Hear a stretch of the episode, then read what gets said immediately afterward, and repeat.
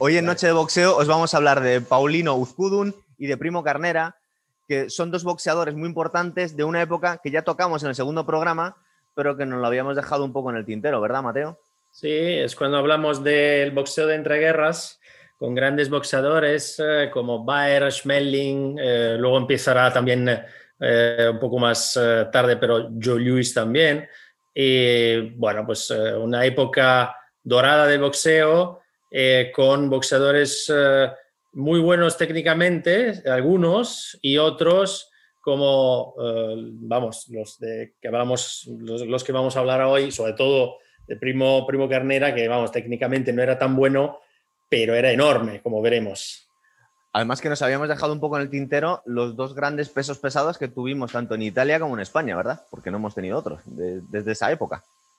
Sí, eh, de hecho, Primo Carnera fue además el primer eh, campeón del mundo de los pesos pesados italiano y, bueno, y también eh, hay que ver un poco también sus trayectorias. Ya hablamos en su día de Max Schmeling y de cómo la propaganda nazi lo utilizó eh, pero bueno, hoy pues eh, pasó más algo, algo parecido con eh, el franquismo en España, con Uzcudun y sobre todo en Italia con Primo Carnera, con el fascismo. de hecho, la, idea del hombre fuerte, poderoso, pues estaba reflejada totalmente en este, en este boxeador italiano que en realidad hizo su fortuna fuera de Italia.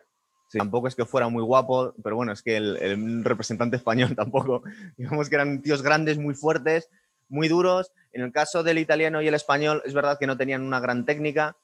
Eh, Carnera se destacaba más por ser un tío enorme con muchísima pegada y Uzkudun, alguien que había sido a Escolaris y que tenía un, un encaje brutal. De hecho, es verdad que lo pagaría al final de su vida, pero digamos que son dos boxeadores que son mm, dentro de los pesos pesados lo mejor que tenemos, tanto en Italia como en España, pero que no destacaban por la técnica precisamente, como se ha comentado Mateo. No, eran diferentes porque además Suzkudun, que pegaba durísimo, pero no era muy alto. Era 78. Unos 78, con lo cual, pues nada, bajito. También hay que tener en cuenta la época, estamos hablando de los años 20-30.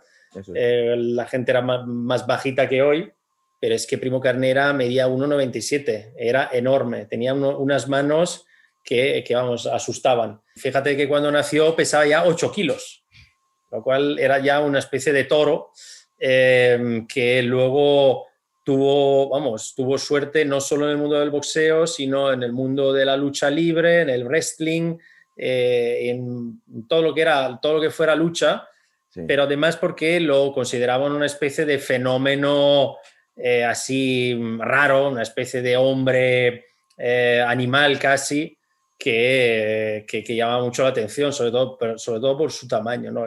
Fíjate que en un momento de su carrera llegó a pesar hasta 120 kilos, repartido en 1,97. Hoy en día sabemos que hay boxeadores de pesos pesados que, que por ahí van, que, que, pesan mucho y que son grandes, pero no era lo más habitual en esa época. De hecho, luego veremos algunos vídeos y al lado de todos los rivales, eh, es que parece que es, eh, es el doble de grande. Er, y era, alguien que casi le encauzaron su carrera para que fuese, bueno, vamos a empezar por, Primo Carnera, como ya podéis ver, era alguien que le habían casi encauzado su carrera hacia el boxeo, porque no era, no era una persona que tuviese predilección por, por el boxeo, por ser violento, ¿verdad? Al principio él. No, para nada. De hecho, incluso se cuenta que incluso durante sus combates, eh, y sobre todo a raíz de un combate trágico que luego vamos a, a comentar, pues en el fondo él pegaba duro, pero nunca pegaba al 100% de su fuerza.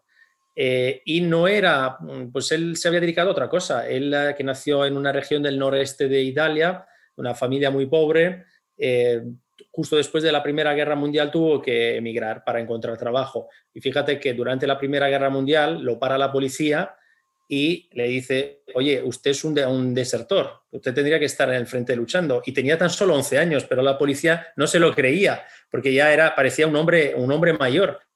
Y, la familia, eh, vamos, les costó bastante que le dejaran, eh, vamos, que, dejaran libre, porque le habían detenido como por desertor y tenía tan solo 11 años. Después de la Primera Guerra Mundial, emigra y se va a vivir a Francia y ahí empieza a trabajar en, un circo, un, circo de estos itinerantes, donde es eh, el hombre que lucha el luchador que lucha también con, incluso con mm, personas de los pueblos donde van, para, bueno, para ver si alguien puede con él, si alguien puede, puede ganarle. Nadie le gana y es justamente ahí cuando un boxeador profesional lo ve y dice, bueno, pues este puede convertirse en un gran boxeador por lo menos por su potencia y por lo menos por el tamaño tan inusual. Y efectivamente, pues empieza ahí justamente en Francia con los primeros combates, el primero como profesional en el año 1928 y luego ya eh, se lo llevan a Estados Unidos, que es cuando empieza su gran carrera, en total es una carrera de 130, 103 peleas, de las cuales 89 ganadas y de estas 89 ganadas 76 por KO, con lo cual era, era tremendo, eh, pegaba, pegaba muchísimo, muchos de los caos en el primer asalto de los combates. Eso es, eso es.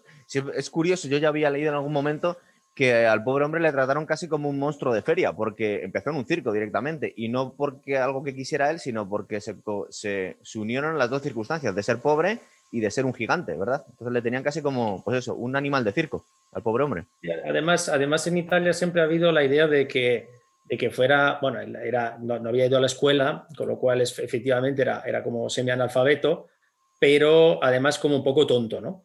Y bueno, en realidad eh, el Primo Carnera estuvo viviendo en Francia y luego estuvo viviendo en Estados Unidos y aprendió el francés y el inglés bastante bien. De hecho, hay entrevistas, sobre todo en inglés, del periodo norteamericano, donde pues, se puede, oír, pues, se puede escuchar que su nivel de inglés es bastante bueno y no era lo más normal para esa época, tener un manejo de otros idiomas.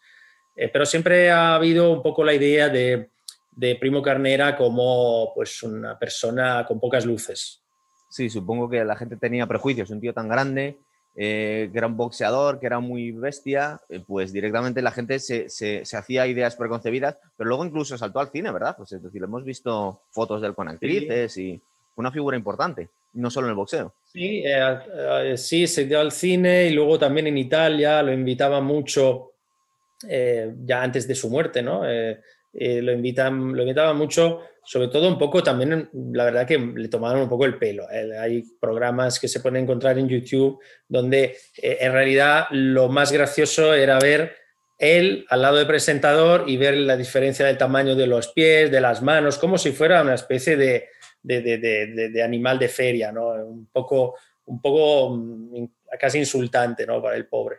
El pobre que en realidad decidió, una vez terminada su carrera, volver a Italia, justamente en ese pueblo donde había nacido, en el norte de Italia, y, morir ahí, morir ahí ya bastante enfermo. Fíjate que le, tuvieron que exportar un riñón eh, por una enfermedad que se detectó y se murió de cirrosis hepática eh, con la, a la edad de temprana, yo creo que tenía unos 60 años, pero sí que decidió volver a su, pueblo y, y en su pueblo, vamos, es como es el héroe todavía de su pueblo, hay creo que una, una, eh, una especie de museo dedicado a él, por lo cual siempre ha habido un recuerdo muy positivo de, de, Primo Carnera en Italia.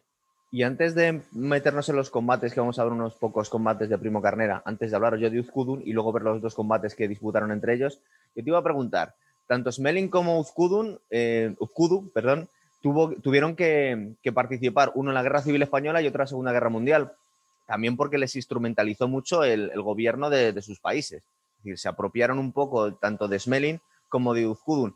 En el caso de Primo Carnera lo utilizó también Mussolini mucho, pero ¿llegó a participar en la Segunda Guerra Mundial o, quedó excluido de, No, no, no, ¿sabes qué pasa? Eh, él estaba viviendo en Estados Unidos cuando gana el Mundial y claro, era el primer italiano que gana un Mundial de los pesos pesados y es normal también que el gobierno de, Italia, que en, el, que en el momento era el gobierno de Mussolini, pues le, le, homenajeara eh, y además se aprovecharon un poco ¿no? de esa imagen de hombre tan grande, de un gran pegador que era, y sí que lo usa, de hecho hay fotos que vamos a poner también aquí en este vídeo, de él vestido con la de camisa negra, que así eran los camisas negras italianos, pero era, era fascista como podía, hacerlo, como podía serlo una persona cualquiera. Quiero decir que luego ideológicamente eh, nunca se ha escorado hacia el fascismo, ni mucho menos, porque además es que ni siquiera vivía en Italia. Eh, y como se sabe, para mm, tener muchísimos trabajos en aquella época tenías que afiliarte al partido, con lo cual era, Era normal que, que, lo usaran en ese, desde un punto de vista propagandístico para, para rendirle homenaje, pero también un poco para aprovecharse de, de su imagen de, de, campeón y de campeón de un deporte que en aquella época era un deporte con uh, muchos seguidores. De hecho, luego veremos las imágenes del primer combate entre Uzkudun y Primo Carnera en Montjuic, en Barcelona. Eh, según las fuentes, eh, fueron entre 75.000 y 90.000 personas ese día para ver ese, ese, combate. Fue el evento más importante del deporte español hasta esa fecha.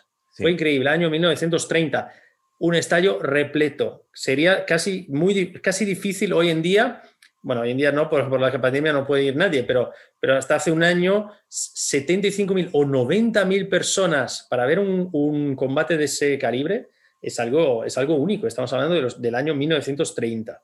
Y es curioso porque luego, por razones políticas, lo comentaré al final del programa, la figura de Paulino Uzkudun es que no, no la conoce prácticamente nadie, a no ser que sean eh, los, real, los que son aficionados realmente al boxeo en España. No la conoce nadie.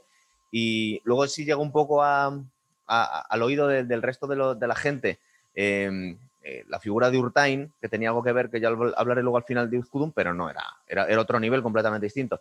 Si te parece, empezamos a ver combates y nos cuentas por encima.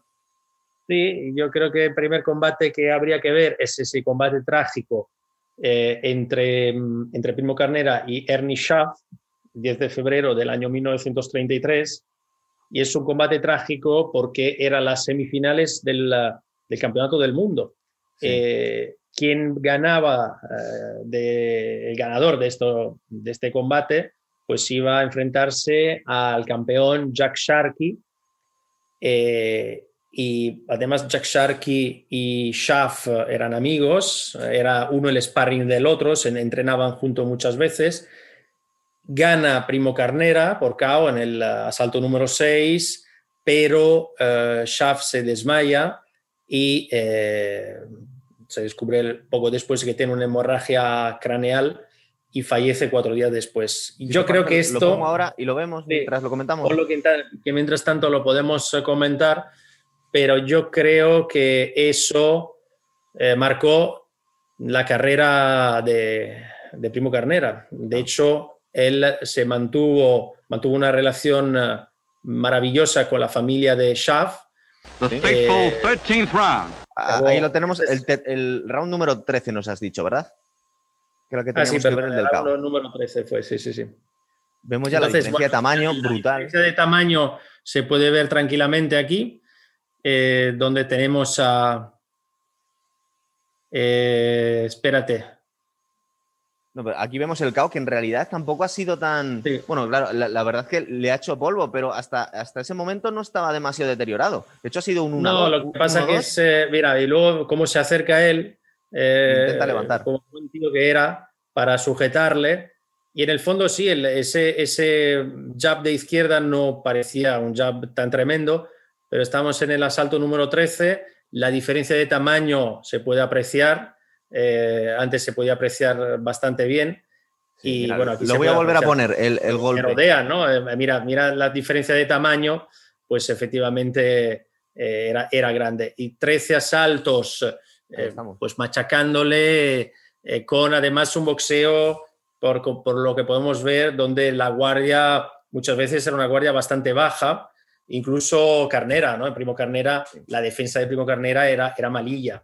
Lo curioso, eh, hecho, se llama la, ten, la, atención que, que Saft está bastante entero en el asalto número 13, ¿verdad? Y le mete un 1-2, que suponemos que era la fuerza descomunal la que tenía Carnera, pero que mmm, si hubiese sido otra circunstancia no habríamos pensado que le hubiera, habría dado tan fuerte. Y directamente es que le mató con ese golpe. Sí, sí, sí, totalmente.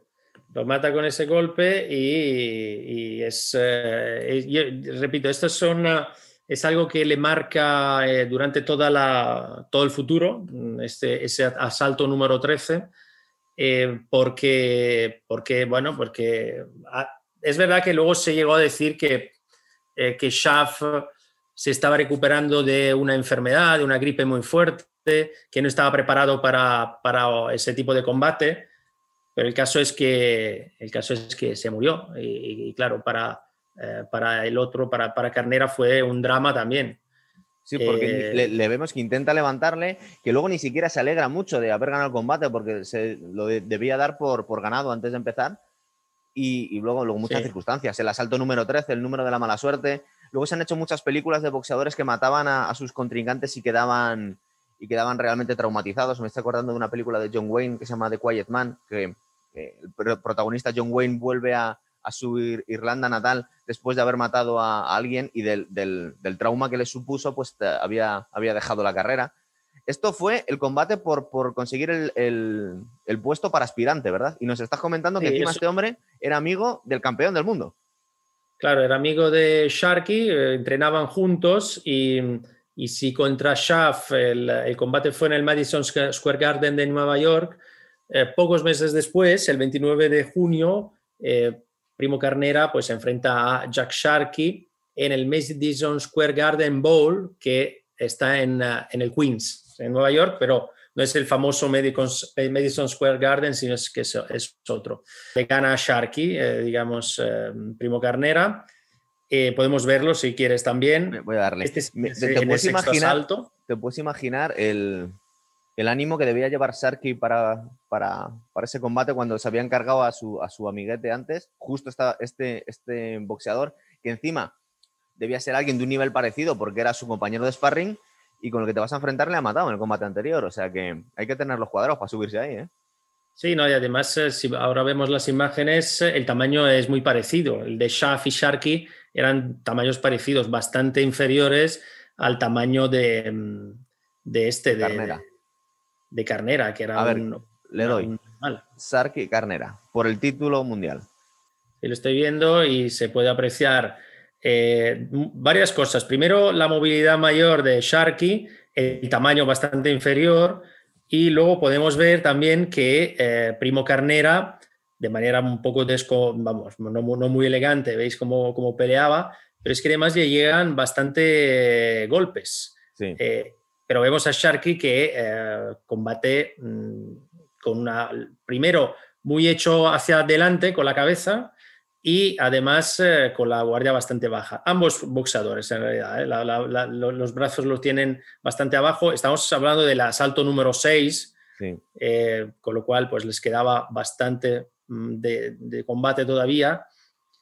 Y vemos aquí el golpe bastante duro que deja mía. KO a, dejo frito. Lo, deja cao y, veis que, eh, a diferencia de hoy, el árbitro ya hubiera interrumpido el combate, sin embargo, el árbitro sigue contando cuando se ve claramente que, que Sharky no puede hacer nada. Y en este momento consigue el, título de campeón del mundo, ¿verdad? Sí, consigue, consigue, el título de campeón del mundo. Eh, es eh, cuando es homenajeado después de eso por Mussolini en Italia aparecen sus fotos en todos los periódicos, incluso aparecen sus fotos en muchas ciudades italianas. Claro, lo que pasa que eh, fue un título mundial un poco efímero porque le dura muy poco. Lo defiende eh, contra Tommy Logran. Eh, Tommy Logran, vamos, hay una diferencia de tamaño ya ahí enorme.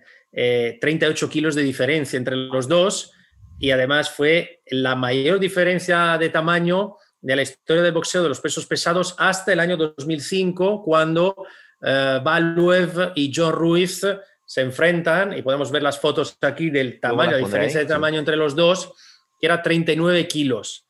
Es enorme, o sea, Valuev, era mucho, pero es que, es que Primo Carnera, al lado de, de era un enano. Valuev creo que ha sido el, campeón de los pesos pesados más grande, de los boxeadores más grandes que ha habido, y realmente era un tío muy, muy, muy torpe muy torpe. O sea, ya, no sé si lo habéis visto boxear alguna vez, pero un tío que realmente no tenía nada que hacer en el, en el boxeo. Era una versión pasada de vueltas de Primo Carnera en el año 2000. Sí, la, la, versión contemporánea de Primo Carnera. Y ahí sí que, obviamente, también por, debido al tamaño, gana eh, por decisión unánime, con lo cual llegaron al final, eh, que eso también es curioso, no le noqueó. Eh, y ya el siguiente, la siguiente pelea es eh, ya en el año 1934, el 11 de junio, contra Max Baer. Max Baer, que era un gran campeón, gran campeón, pero que perdió contra Ufkudu, me parece. Eh, y perdió aquí la defensa del título, Primo Carnera, en, en, el, en el asalto número 11 pero había sido noqueado en muchísimas ocasiones, más de 10 veces. Además, ahora lo vemos. ¿Y te parece que lo tenemos aquí preparado también? Vamos a ver. Sí, porque además es curioso ver cómo, además, las reglas en el boxeo cambian y cómo cada vez que se cae al suelo, cada vez que se cae al suelo, se levanta y el otro le sigue pegando, no como ahora que hay que terminar de contarle eh, veis, aquí ya se va al suelo una vez. Se levanta, pero se le echa encima enseguida. Y se va otra vez, se, se agarra a las cuerdas. Otra vez detrás. a eso, ¿verdad? A un boxeador agarrado a las cuerdas. Y aquí que no puede más y sigue. El árbitro que intenta meterse de por medio. Pero el, combate sigue. Y otra vez. O sea, es una pelea de, de taberna casi. Pero vamos. por el eh, título de los pesos pesados. El año de los pesos pesados contra Max Baer, que además era, era el, vamos, las, todas las mujeres estaban enamoradas de él, porque era el guaperas del, del boxeo de aquella época. Un tío que tenía éxito también eh, fuera del ring, era un tío elegante, por lo visto bastante majete y, brillante. Y nada, pues eso es lo que le dura el, el, cinturón de los pesos pesados a Primo Carnera. Y después de eso, pues estamos en esto, en este caso, eh, estamos en el 34 con Baer y luego en el 35 ya pierde por KO limpios contra Joe Lewis, nada más y nada menos que contra Joe Lewis, y termina ya prácticamente su carrera, una carrera que sigue hasta en realidad el año 40-46, pero con una interrupción de varios años entre el 37 y el 45, sobre todo por esa enfermedad que tiene, que les, le diagnostican el diabetes, y le tienen que quitar eh, un, riñón. Y luego ya van sumando otras, otros tipos de enfermedades como la cirrosis y, muere en el año 1967, como dije al principio, en Sequals, que es eh, ese pueblo perdido por Friuli eh, y donde pues entró en el, en el mito del, del boxeo italiano. Es curioso, vemos como hay un cambio de época cuando aparece Joe Louis, ¿verdad? En los pesos pesados. Es decir, es un boxeador mucho más técnico. De hecho, para algunos todavía está considerado como el mejor peso, peso pesado de todos los tiempos desde un punto de vista técnico. Y claro, se estaba enfrentando a boxeadores que estaban basando todo en, la fuerza bruta o en la pegada descomunal, pero vemos como era, otra, era otro mundo directamente. Cuando vino Joe Louis acabó con todos. Sí.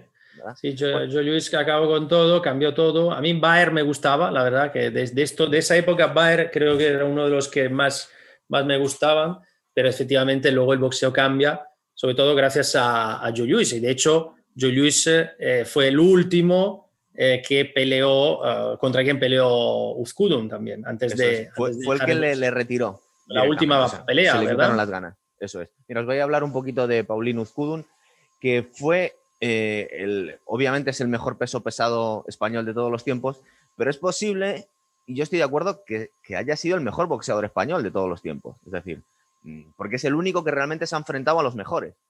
Mm, hasta ahora hemos tenido boxeadores que sí, de vez en cuando se medían a los mejores. Normalmente ya lo hablamos con Jero en su momento, el programa que hicimos, que tuvimos mala suerte y perdíamos todos los combates importantes que teníamos. Pero. Bueno, pero también. ¿eh? también. bueno, pero, pero ganó a Max Baer. Le, ganó a Bayer. Y, pero luego perdió contra Schaff, justamente un año antes de que, de que peleara contra Carnera y luego muriera después de cuatro días, ¿no? Pero perdió contra Carnera, perdió contra Schmeling, contra Lewis. Es verdad que contra Schmeling también tuvo un empate. Es verdad. os voy a contar un poco, un poco resumido su vida. Eh, nació en Regil o, o Ecerril, Guipúzcoa, en el año 1899 tiene un récord de un 49-17-3 con 33 caos. Es decir, no es muy espectacular, pero es que os he comentado que es que se midió con los mejores. No... Luego, por ejemplo, Urtain tenía un récord mucho mejor, pero no tiene nada que ver. Eh, empezó como Iscolaris, es decir, un leñador vasco. Es un, deporte eh, típico de allí. De hecho, eh, su, nickname, su mote, era el leñador vasco. Era como se le conocía a Paulino Uzkudun ahí en, en Estados Unidos. Y la verdad es que como ya habéis visto, bueno, no, todavía no, habéis visto los vídeos, os lo voy a poner después, pero ya os lo ha comentado Mateo, era alguien em, que, no tenía mucha técnica, la verdad. Empezó en el boxeo bastante mayor Eh, pegaba muy duro, pero sobre todo el, plus que tenía es que sabían quejar muy bien los golpes, aguantaba unas palizas tremendas. Ahora hoy en día os podéis imaginar a Rocky, que aparte siempre se ganaba el corazón de los espectadores porque se llevaba palizas y volvía y volvía y volvía, encajaba muy bien los golpes, siendo alguien relativamente pequeñito, medía unos 78, y la verdad es que llegó donde llegó. No llegó a ser nunca campeón del mundo, eso sí es cierto, pero bueno, lo intentó y se midió a los mejores. Eh, el primer eh, combate internacional importante que tuvo fue contra el campeón soviético en el 23, que le hizo un KO, le ganó y siempre vacilaba con que había sido el primer español que había ganado a los comunistas. Bueno, se lo tomó así en el año 23, ya luego iba a tirar mucho por ahí, pero luego, ya para hablaros un poquito del palmarés de los combates importantes, se enfrentó con Harry Wills, que había sido campeón del mundo y le ganó, le retiró de hecho en el año 27 y peleó, como se ha comentado Mateo, tres veces con Smelling.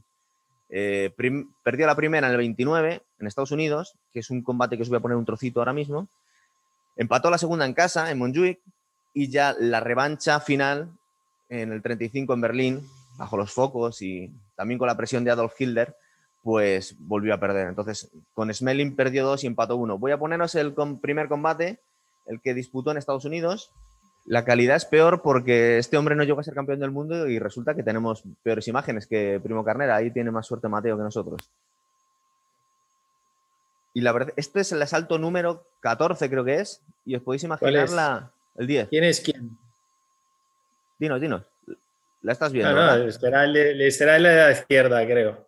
Sí, sí, sí, está claro, sí. Las cejas más grandes son las del alemán, aunque no, te, aunque no te lo parezca. Se ve agresivo, como buen vasco, muy bien. Total. Es que ves cómo era la técnica de, ese, de, esa época. La cabeza muy echada hacia adelante, que raro, porque unos años antes era todo, todo era, era, era diferente. Los brazos eh, hacia adelante y la cabeza hacia atrás. A finales del siglo 19 el boxeo era más bien eh, con los puños eh, hacia adelante y, la, cabeza hacia atrás. Y luego aquí empieza a cambiar y entonces es casi cabeza contra cabeza. Y muchas veces con la, guardia muy baja. La guardia muy baja, ahora mismo son más ágiles. Se nota que, que, el tamaño no es como el de Primo Carnera, que se mueve mucho. Total. Lo que pasa es que sí es cierto que Max Smelling era más grande y era mejor boxeador. Eh, pero la técnica estáis viendo que era, era común, como os comenta Mateo, en esa época. Es decir, no, no veíamos grandes fintas. Eh, es verdad que se estaban agachando para, bloquear los golpes, pero la guardia muchas veces iba abajo. O sea, las manos no las subían mucho ningún, ninguno de ellos. Contra Max Baer peleó en el 31 y le ganó. Y siempre comentó él que había sido su combate más duro, porque fue un combate de 20 asaltos. Eso que ya no vemos. Y comenta que perdió 6 kilos y medio de, líquidos durante, el asalto. Es verdad que, ganó, pero aún así comentó que fue su combate más, el que más le costó. Y luego ya os vamos a hablar de los dos combates que tuvo con Primo Carnera que vienen en este momento en su carrera.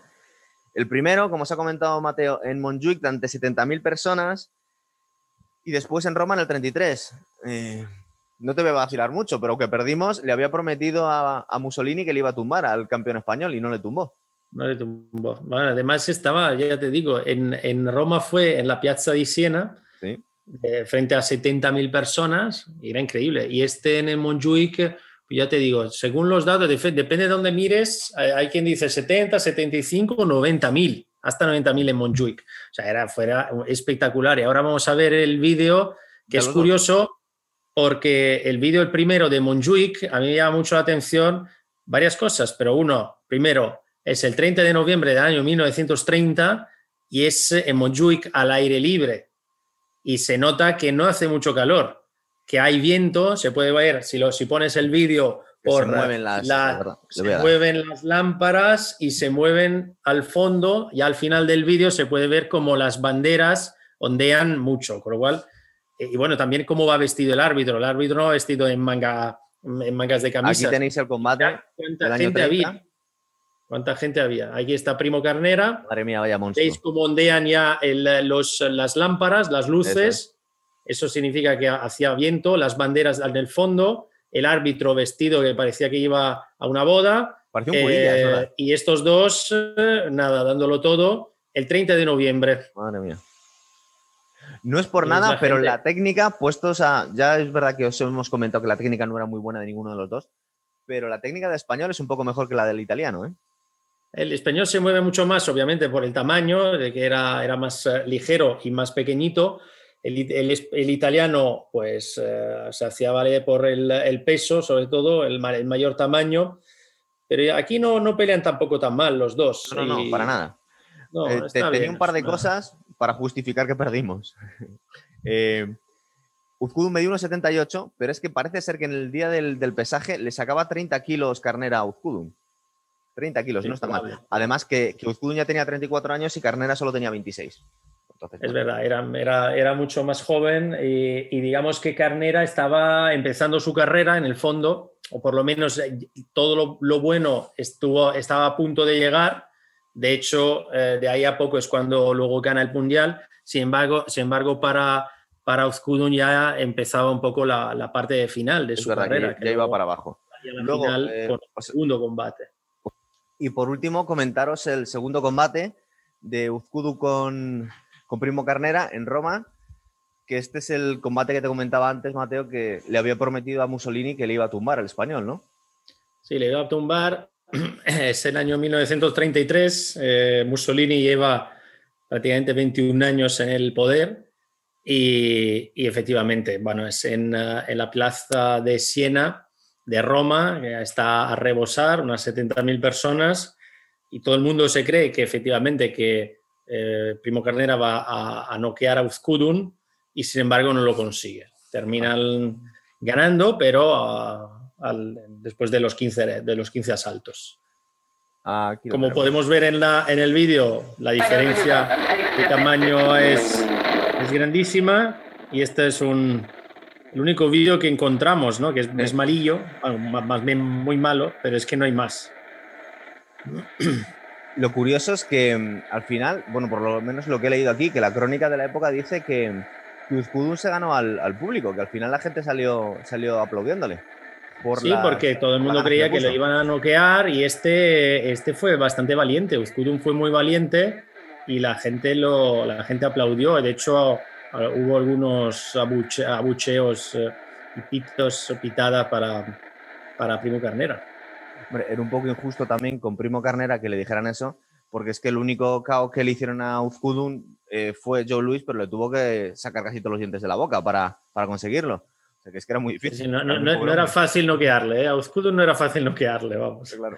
Os comentó Mateo que perdió la re revancha contra Smelling en, Berlín en el 35 y luego ya su último combate, que tengo un trocito aquí, eh, que es el, combate mítico de que recordamos los españoles que se enfrentó con el supercampeón, con Joe Luis. Vamos a ver, aquí el español tenía 36 años, Joe Luis tenía 21 años, todavía no era campeón del mundo, pero era quien iba a ser y la verdad es que hay una diferencia de clase abismal. Es decir, eh, hace todo lo que puede. De hecho, en el tercer asalto lo tuvo casi, casi. O eso decía él, claro, que igual se lo comentaban a Joe Luis y no, no estaba tan claro. Pero en el cuarto asalto le hace dos caos y el árbitro tiene que parar la pelea. En estos dos caos, que luego voy a poner una foto que va a tener que ver con esto que os estoy comentando, eh, le rompió todos los dientes de la boca a Paulino Uzkudun eh, Joe Luis. De hecho, comentó después Joe Luis que no le había dado a nadie tan fuerte como le tuvo que pegar a Uzkudun para hacerle KO. El único combate por, por knockout que, que pierde Uzkudun y la verdad es que se le quitaron las ganas. Dice, no me habían tumbado nunca y me he enfrentado a un chaval negro de 21 años que me ha puesto en ridículo. Me han hecho el KO en el, en el cuarto asalto. Yo creo que es buen momento para retirarme. Os pongo el vídeo. Lo poquito que hemos encontrado tiene muy mala calidad, pero es que estamos hablando del año 35. Y además se fue el único KO, el único KO en su último combate, pero vamos, contra Joe Lewis. Aquí lo tenemos. No contra una cualquiera. Tenemos 17 segundos nada más de los dos KOs. Bueno, la verdad es que la vemos en el suelo. Le cuesta levantarse un montón, pero bueno, como buen vasco, pues volvía y al final tuvieron que parar el combate, de hecho. Porque se levantó y quería volver. De hecho, podéis ver cómo el árbitro le tiene que sujetar y dice, bueno, ya se terminó el combate, amigo. Dejarlo. Y ahí terminó la carrera de Paulino Uzkudun. Justo al año siguiente empezó la, la, Guerra Civil Española. Él volvió y peleó con el bando nacional. Como curiosidad, tenemos que contar que encabezó un pelotón de fuerzas especiales que pretendía liberar a José Antonio Primo de Rivera de la cárcel de Alicante. Al final no se, no se produjo esta operación, entre otras cosas porque le acabaron fusilando a Primo de Rivera. Y supongo que por cuestiones políticas ha caído un poco en, el olvido Uzkudun. También es cierto que acabó muy, eh, muy perjudicado. Mm, no, los últimos años de su vida no podía hablar, esta virtud que tenía él de saber encajar los golpes al final le pasó factura, al final de su vida. Es decir, sabía encajar con 30 años, con 80 le, Es que había unos, se llevaban unos golpes en esa época que eran tremendos. Incluso Primo Carnera, en las últimas entrevistas, hay una del año 67, a dos meses de su muerte, que es cuando ya volvió definitivamente, eh, volvió en abril de, del 67 a vivir a Italia y en, eh, creo que en junio murió. Y le entrevistan Mm, y, la verdad que le, es casi incomprensible lo que intenta, intenta decir. Eh, y era más joven, porque luego Uzkudun se muere eh, con, 85 años. con 85 años llegó, pero la verdad es que estuvo muy machacado los últimos años de su vida. Aquí en España se recuerda sobre todo a José Manuel Urtain, que también era vasco y había sido escolaris, y la gente los confunde un poquito. Es verdad que el récord de Urtain es mucho mejor, tiene un 55-11-4. Pero es que mm, en realidad Urtain queda muy feo que lo diga yo como español, pero es que no peleó con nadie. Llegó a pelear solo con Harry Cooper y con el campeón inglés que había tumbado y algunos dijeron ganado a Mohamed Ali, pero es que le tumbó en el noveno asalto. Y salvo ese combate, en realidad casi todos los combates de Urtain fueron en España. Aún así es curioso, como toda la gente recuerda a Urtain en España y ninguno nos acordamos de Uzkudun, que fue un super boxeador de los pesos pesados que peleó con los más grandes en aquella época. Igual es un poco injusto, a ver si cambiamos un poco esas cosas con este programa. Yo la verdad que no lo conocía mucho. Yo el boxeo español eh, sé, menos que el boxeo italiano, pero la verdad que es curioso, eh, vamos, ha sido interesante investigar la vida de Uzkudun. Sí. Eso es.